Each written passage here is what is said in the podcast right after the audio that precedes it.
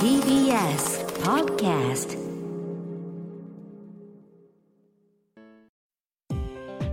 東京情報デザイン専門職大学プレゼンツ夢を追いかけて。この番組は学校法人慈恵学園東京情報デザイン専門職大学の提供でお送りします。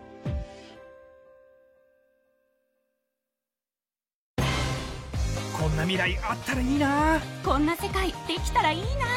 情報とデザインの新しい学びをクリエイト。才能と未来を共に育てる。学校法人慈恵学園東京情報デザイン専門職大学。今年4月開学予定。オープンキャンパス開催中です。夢。それはもうすぐ実現する。新しいコンセプトとテクノロジーであなたの才能と未来が開花する学校法人慈恵学園。東京情報デザイン専門職大学プレゼンツ。夢を追いかけて。こんばんは。安藤博樹でございます。えーこの番組は各界のトップ世界に誇るリーダーたちとともにこれからの時代を担う若者たちへ夢と希望をお届けします。えー今夜のお客様モータージャーナリスト島下康久さんです。よろしくお願いします。よろしくお願いします。さあ、えー前回はですね、車を評論するポイントですから、まあ、えーそれは車だけではなく、これから街ぐるみで変わっていくというお話を伺いましたけども、そんな島下さんが想像する未来、まあ、10年後か、20年後、うん。さらにはその先の、まあ、100年後まで、未来、まあ、その、いわゆる車、モビリティというものはどういうふうに変わっていくのか伺いますが、まあ、い10年後ぐらいから構わないと思うんですけど、どういうふうにお考えですか？10年後ってすごく大きく変わってるんですかねって、それをね、お話今振られてすぐに思い出して、10年ってそんな大きく変わるのかなと思うんですけど、はいでも考えてみると、この10年で、例えばね、あの、僕らがよく、ね、テストをさせていただく車の緊急自動ブレーキってはい当たり前になりましたよね。うんそうですね。10年前ってそんなの高級車の一部だけだったじゃないですか。うんっていうぐらいにはもう変わるんだろうなと思うんですよね。それこそ、なんかね、電気自動車も、まあ一応あるにはありましたけど、はい。こんなに普及しているとはちょっと10年前にはちょっと想像できなかった方も多いと思いますけどね。はい、だから10年って単位で、なんかまあ同じように車を買って普通に運転してるんだけど例えば話、まあ、緊急自動ブレーキってまあ事故が起きそうな時に止めてくれるわけはい。ですよね。あのそ事故が起きた時には起きそこで起こってしまうことが全然昔と変わってるわけですよね、言ってみればね、昔だったら本当にそのままもしかしたらぶつかっていたかもしれないところをみんな今助けられてるわけですよ。っていうぐらいに実は大きな変化が起こってるんで、はい。それをまあ予測するっていうのは難しいなと思いますけどね。確かに難しいですよね。ただまあなんかそうやって車がどんどん、えっと、自動運転っていうイメージをするとなんか寝ててもいいとか、うん。お酒飲んでもいいみたいな話がすぐ出てきがちだけど、そこには急にはなかなかいかないんだけど、その自動運転的な車を制御する技術がいっぱい実は今の車ってどんどん乗ってきてその緊急自動ブレーキみたいに僕らの車生活をより安全で快適なものにもうしてくれてるんですよね。だから同じように10年後にはあ10年前にはこれ想像もしなかったねということになってるぐらいには変わってるだろうなとは思うんですよね。もう、それこそそれこそ、まあ、完全自動運転になったら、理論上は事故って起こらないわけじゃないですか。はい、はい。そうですね。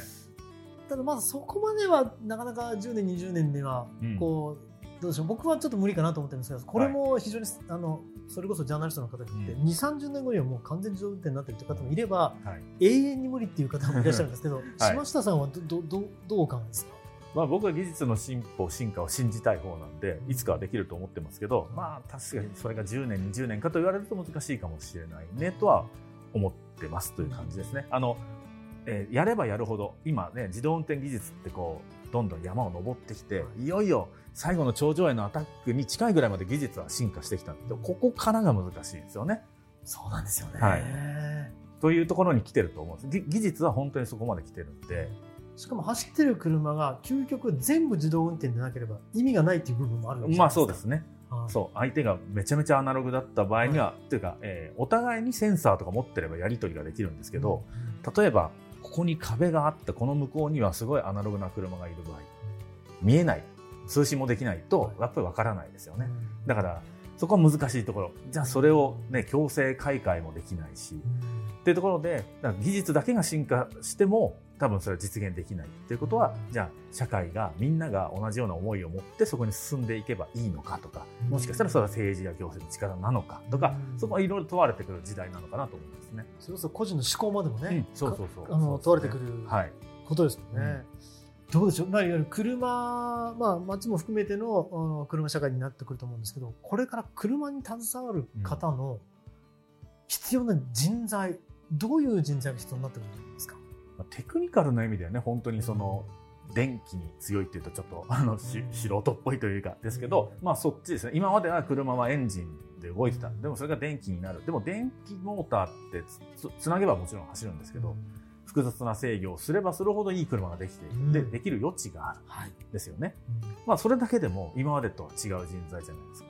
で、電気で制御できると、えっ、と、駆動するだけじゃなくて、それを乗り心地に使うとか、なんかいろんな新しい側面が出てくる。っていうことは、柔軟な考え方を持って、その電気を扱える人がいるよねと。で、例えば、ね、今の車って標識を読み取ってとか、ね、あとは、車線を読み取っはいて、ちゃんとそこにトレースしていく。そういうのって今までの車の技術とはやっぱり違いますよね。だから、映像関連技術なのか、それをまあハードウェアを作る人もどんどん必要、どんどんそこも世界の競争になってるし、で、さらに言うと、それ技術もそうですけど、それを取りまとめて、これどう使うのってビジョンが描ける人。日本はそういうのあんま得意じゃないと言われてますけど、はいでもそここそが大事で、だから一個にの、一個ずつのこう技術に対して詳しい人ももちろん必要なんですけど、なんかそういういろんなところに目配せができていて、そうか、あの、目指すべきビジョンはここだから、これとこれを使って組み合わせればこうなるよねっていうのが描ける人、うんモビリティの未来が描ける人。これ本当にこの番組やって共通するのが、はいそのビジョンとデザインなんですよ。あでやっぱり日本があのそのどの分野でも実はそのデザインするっていう分野が苦手とずっと言われていてそうですね。そこをやっぱり育てたいですよね。うんそうですねうんそうだそう育ってもらわないとはい困るというか、これからの時代は本当にそういうね、いろいろ分業できるんで、技術はもしかしたらどっかから手に入れることもできるかもしれない。でも何が必要なのかを知るのは、そのデザイン、うんねうん、だと思うんで。その形作りという意味ではなく、はい全体のビジョンをデザイン。するということですね。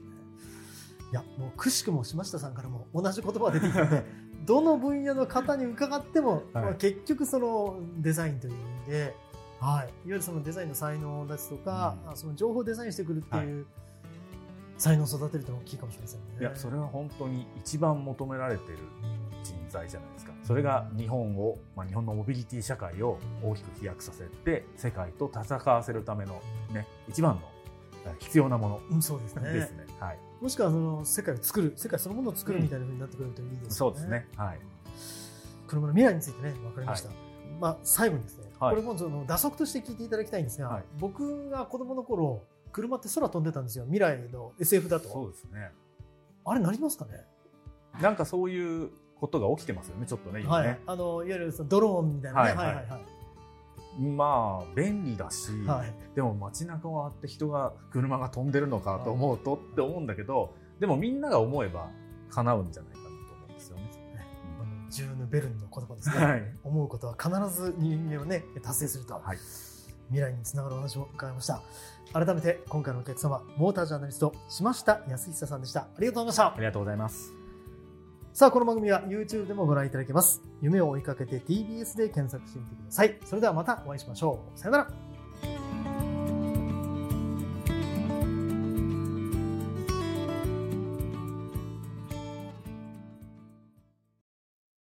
情報工学と人工知能メタバースとサイバーセキュリティ情報とデザインの新しい学びがそこに時代の即戦力を育てる学校法人慈恵学園東京情報デザイン専門職大学。今年4月開学予定。オープンキャンパス開催中です。東京情報デザイン専門職大学プレゼンツ。夢を追いかけて。この番組は学校法人慈恵学園。東京情報デザイン専門職大学の提供でお送りしました。